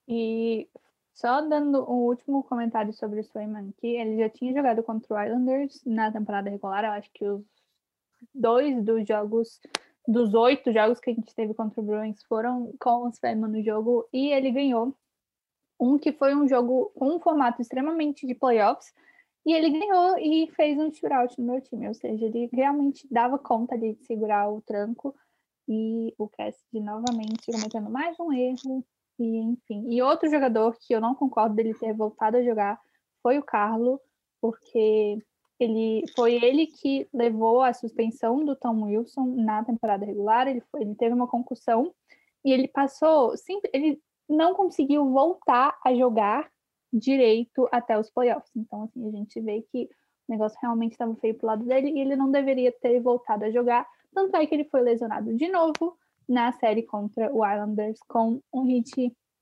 Não foi um hit sujo, mas foi um hit acidental é, com o Clurbuck, que acabou lesionando ele de novo e levando a mais uma concussão. Então a gente tem realmente um Boston Bruins que estava todo fodido e não deveria estar jogando.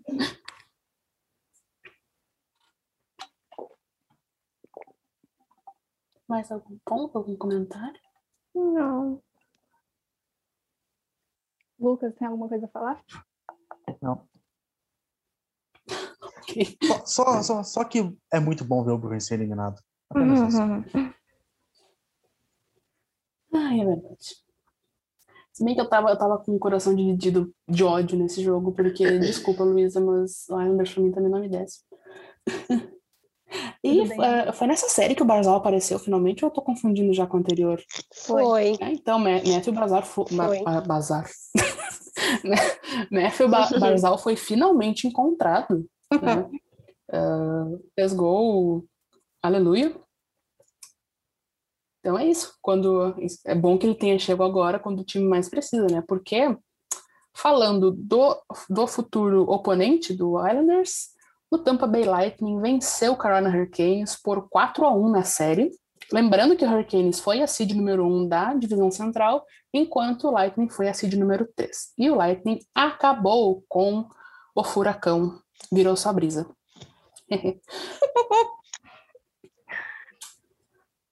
é. Acho, acho que aqui de novo rolou que a gente já falou da série entre Canes e Preds, né? Que o Keynes tinha chances e não aproveitava, e tinha chance e não aproveitava. Então, passou o melhor time, né? Uh, por mais que, se a gente for ver pela seed, não o, o, o Lightning seja o terceiro e o Hurricanes o primeiro, mas o, com, com os reforços uh, que voltaram de lesão do Lightning, uh, a gente vê que é o melhor time da NHL hoje. É, assim. É, seed para seed, né? É muito doido isso. Mas é porque também as classificações ficaram muito apertadinhas, né? Não é tipo, Ah, o primeiro seed tinha 10 pontos de diferença do segundo. Mas é isso, eu acho que a ofensa, o ataque do Keynes meio que secou, porque os jogos não foram do tipo Tampa ganhando por 4 a 1 4 a 2 foi tipo 2 a 1 é... Acho que teve literalmente uns três jogos ou dois jogos. Placar é apertado, isso. né? O único jogo que foi um placar. Foi, é que também foi apertado, foi aquele jogo maluco que teve oito, uh, oito gols. É. Numa... Isso, período é. só, né? Que foi 6 a 4 De resto foi 2 a 1 2 a 1 3 a 2 e 2 a 0 o É, último jogo. então assim, é...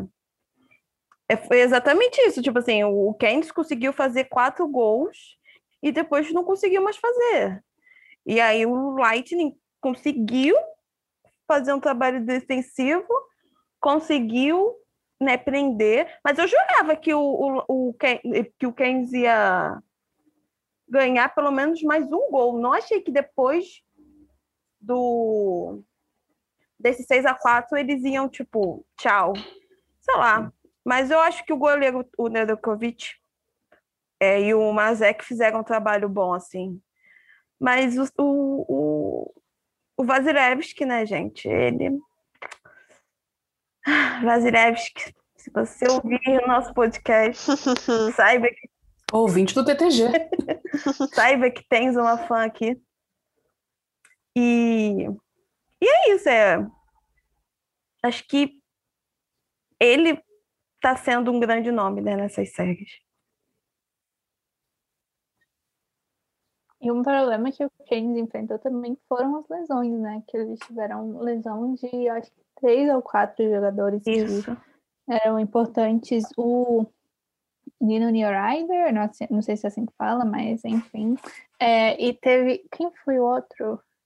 Eu esqueci que joga junto com ele, eu esqueci. Mas é, dois forwards importantíssimos para o Carolina Hurricanes machucados. É, a falta de goleiro do Carolina Hurricanes novamente sendo sentida, porque o Mirazek não é goleiro de, de playoff. E apesar do Nedeljkovic ter sido impecável, eu acho que eles precisam ir atrás de um goleiro melhor nessa off-season para ser aí, é, para ajudar o Nedeljkovic nessa nossa querida NHL. Porque apesar de ele ser um goleiro maravilhoso e tal, ele também tem suas falhas.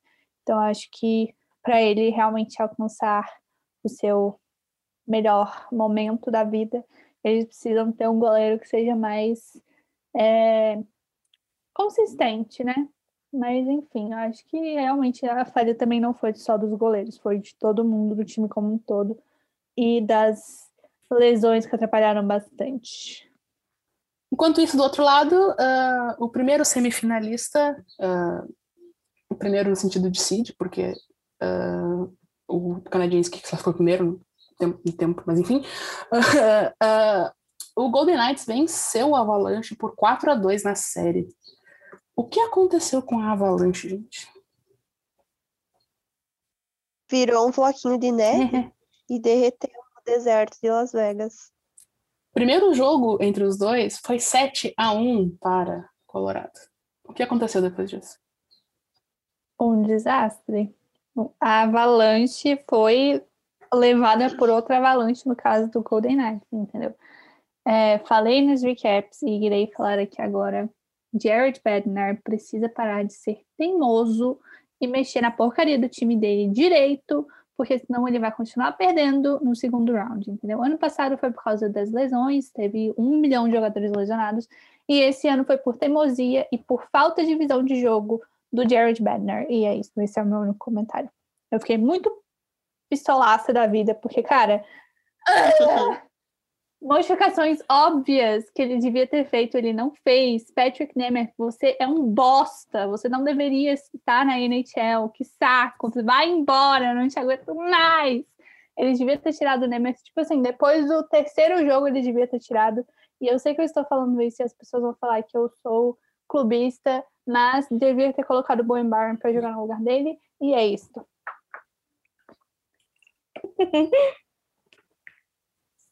É, Gente, é, nó tático, né? É. Ao famoso nó tático. Teboé amassou o técnico do, do Avalanche. Me lembrou, a Erika falou do 7x1. Me lembrou o que aconteceu uns anos atrás, quando o Flames enfrentou o Avalanche. Que o Flames Achei ganhou o primeiro falar- jogo de desculpa. Eu também. Pelo amor, Não, desculpa. que o Flames ganhou de 4 a 1 o primeiro jogo, ganhou de goleada o primeiro jogo, e depois no resto da série sumiu. Foi o que aconteceu com o Avalanche. Ganhou o primeiro jogo de 7 a 1 ganhou o segundo jogo também em casa, e depois né? acabou. Né? Aí eu quero só levantar um questionamento que serve para a próxima série, a última série que nós vamos comentar. O quanto foi prejudicial para os times que varreram esse tempo de descanso? Ai, meu Deus. Tem dois lados, né? Ou o time descansa e chega zeradinho, ou o time perde o momento. Pois é. E até Pois é, agora, porque todos os, os times dois- perderam o momento. Os dois times que varreram na primeira rodada, Jets e Colorado, eles enfrentaram na segunda rodada times que ganharam o jogo 7, que é Montreal e, e- e- Vegas. Os times que estavam bem mais quentes, estavam motivados depois da derrota, da vitória no, no jogo 7. E assim, chegaram na, na série e foram muito superiores. O quanto que esse tempo longo de descanso nos playoffs é prejudicial? sabe? É, fica um questionamento aí para as duas séries do do lado do troféu Clarence campeão, né? Ué, E agora, com o Habs varrendo o Jets e tendo um bom tempo de descanso, como é que fica para a próxima série, né? Porque a gente já sabe que o Golden Knights é muito superior a, a Montreal. exatamente por isso, então, vou apostar que o Rebs vai vencer a série. É aquilo, com a, com a vassoura que você varre, né? Você Você será apanha? varrido? Não é nem varrida, é vassourada. não é nem É porque apanha, né? eu lembrei Eles pegam a que Colorado não foi vassoura. varrido, né? No caso. Não. Não. Mas apanhou, é verdade. É. Nath, tu ia comentar uma coisa mais cedo, eu te cortei, desculpa. Ah, ah, não, é, é só que eu não, não, não esperava o Avalanche perder quatro jogos seguidos. Foi uma coisa bem assustadora. Até mesmo pro Vegas, porque, tipo assim, até o Wild conseguiu forçar sete jogos e o. Bom, enfim, esquisito. É, E não gosto de tempo de descanso. Tenho muito medo disso. Eu acho que isso às vezes é muito prejudicial, como a gente pôde ver, né? É verdade. Mas agora tá todo mundo tendo esse tempo de descanso, né? É. Apesar do, de Montreal ter um tempo maior, é, a NHL deu esse tempo de descanso para todo mundo agora. Eles deram, acho que vão ser quatro dias, cinco dias para Vegas e quatro dias para Tampa, três dias para para Islanders descansarem aí, é, irem para os próximos jogos. Então acho que eles meio que viram o que rolou aí e deram esse tempo maior. Porque no ano passado não deram, né? Ano passado a gente foi para as semifinais já de batidão. Teve dois, um dia e meio de descanso para a galera que veio do jogo 7 para começar a série. Acho que, não sei, talvez a gente veja aí um, séries mais equilibradas do que esperamos. Tomara. Eu quero jogo 7, eu quero caos. Ai, Mas uma, uma varrida é bonito de se ver, né? E falando em varrida, o nosso querido Montreal Canadiens, hein? Nosso rabão. Nosso rabão. É o Brasil Libertadores, né, gente? Tô brincando. Venceu a série por 4 a 0 4 a 0 varrida do Winnipeg Jets. Que pena.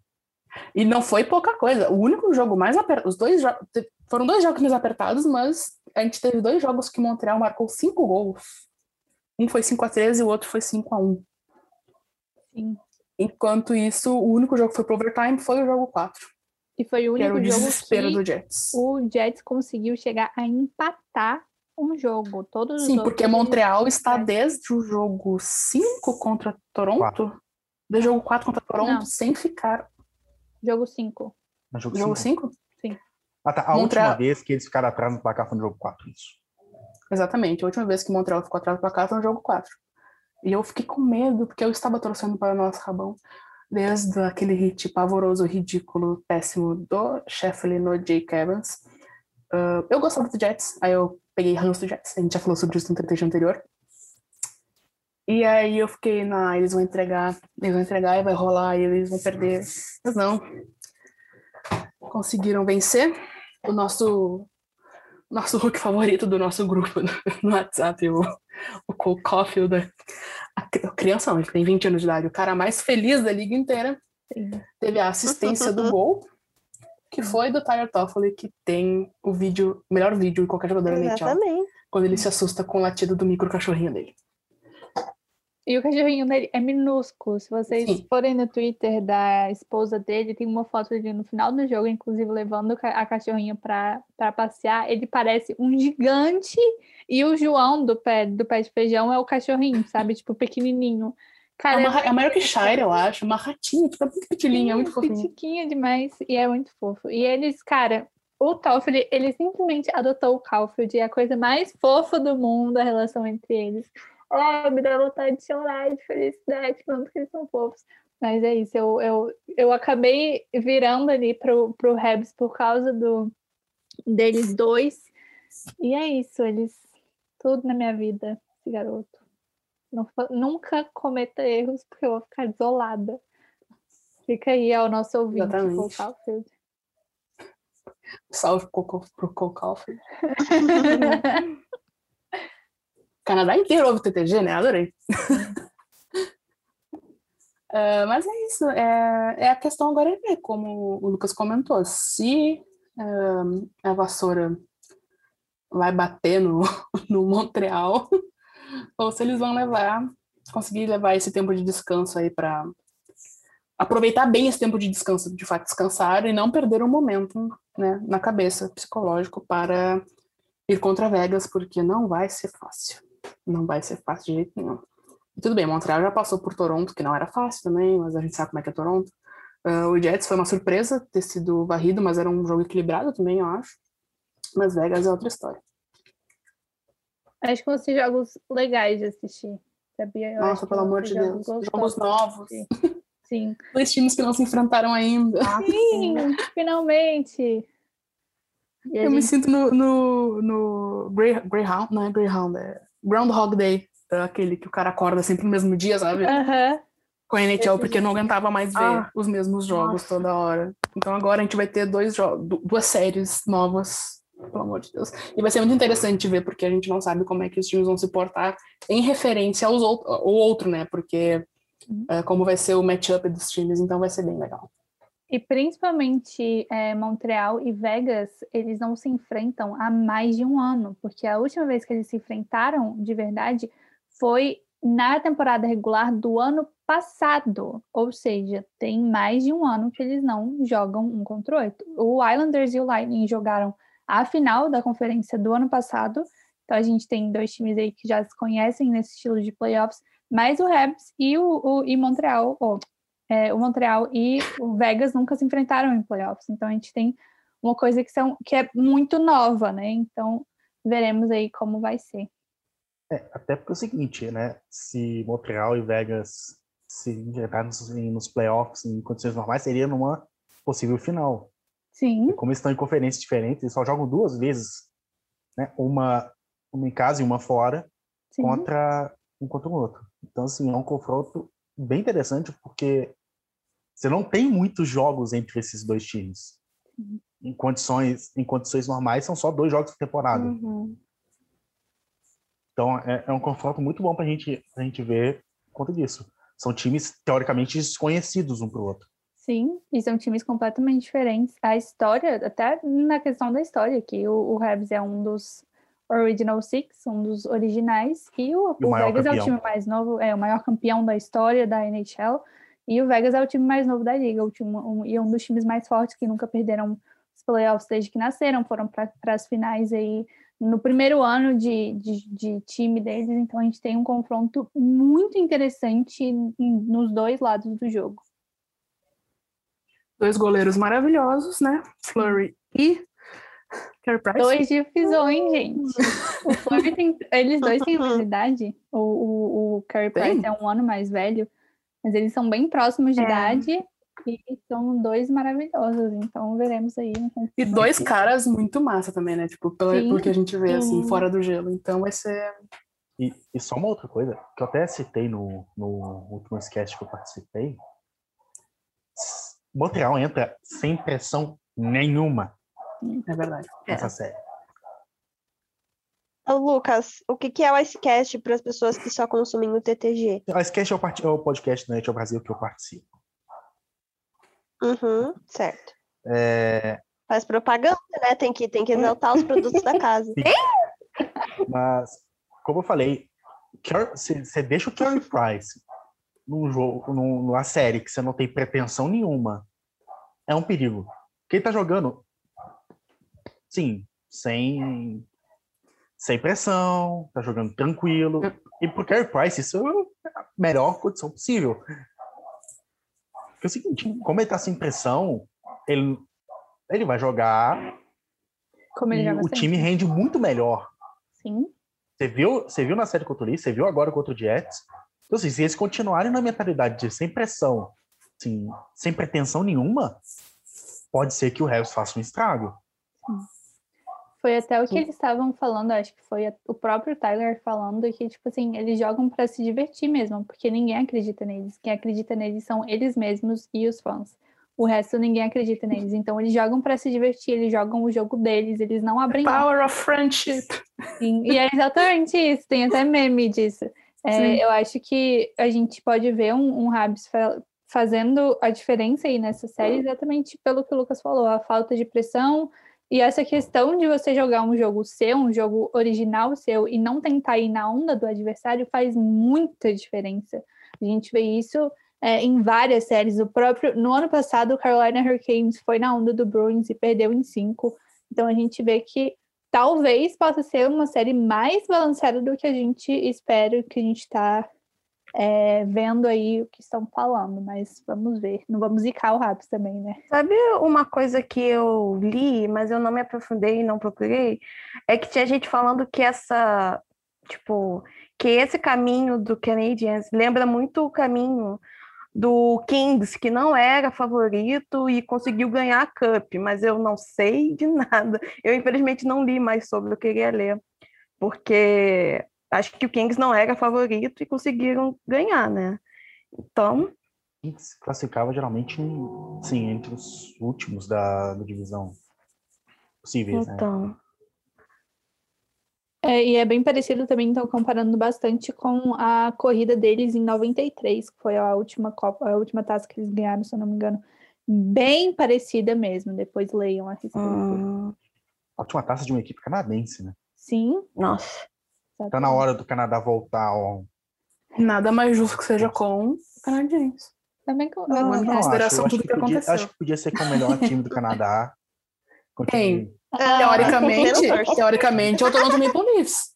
Não, o Edmonton o- o Oilers. O, o melhor time do Canadá, o time mais querido. O...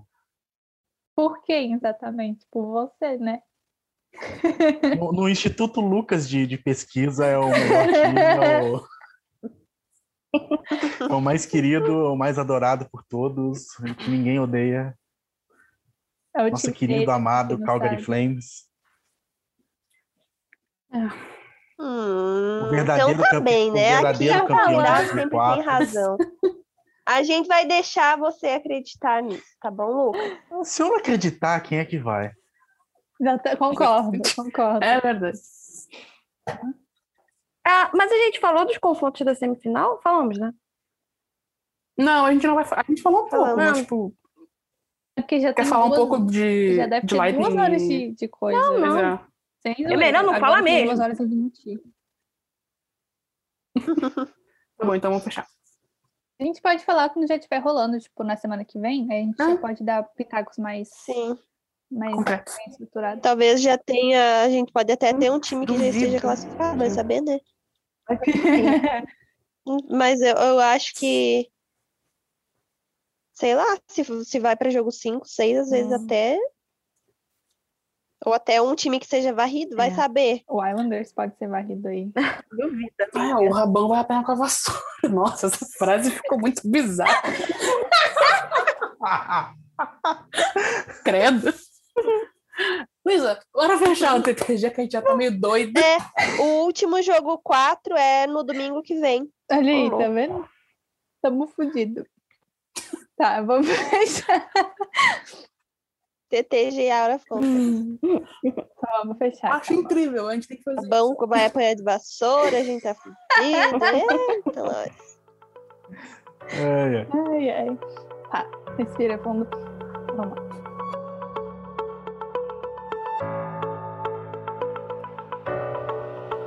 Então, gente, esse foi o TTG de hoje. Temos um, um episódio gigantesco aí para vocês, com muitas interrupções de fatores externos, que provavelmente serão cortados na nossa querida edição com a Erika. Mas temos ainda assim um episódio gigante, espero que vocês tenham gostado. Lembrando que o nosso querido podcast é um produto da NHL Brasil em parceria com o Fambonanet, o maior, portais, o maior portal de podcasts sobre esportes americanos no Brasil. Então a gente finaliza. Não esqueçam de seguir a gente nas nossas redes sociais. O Twitter do NHL Brasil é NHL Brasil. O Instagram do NHL Brasil é NHL Brasil Oficial. Temos a nossa página no Facebook, NHL Brasil. E o TicTac Go, que é podcast TicTac Go, tanto no Twitter quanto no Instagram. Então finalizamos aqui com vocês. Um beijo e até a semana que vem. Tchau, gente. Até a semana que vem. Lucas, muito obrigado por participar desse episódio com a gente. Volte sempre. Beleza? Espero voltar sim, foi um prazerão. Adorei participar aqui. Hum. É, tchau, gente. Obrigada por vocês ouvirem. Obrigada também, Lucas, pela, parti- pa- pela participação. Tchauzinho, gente. Obrigado pelas últimas duas horas de ah, companhia. Beijos.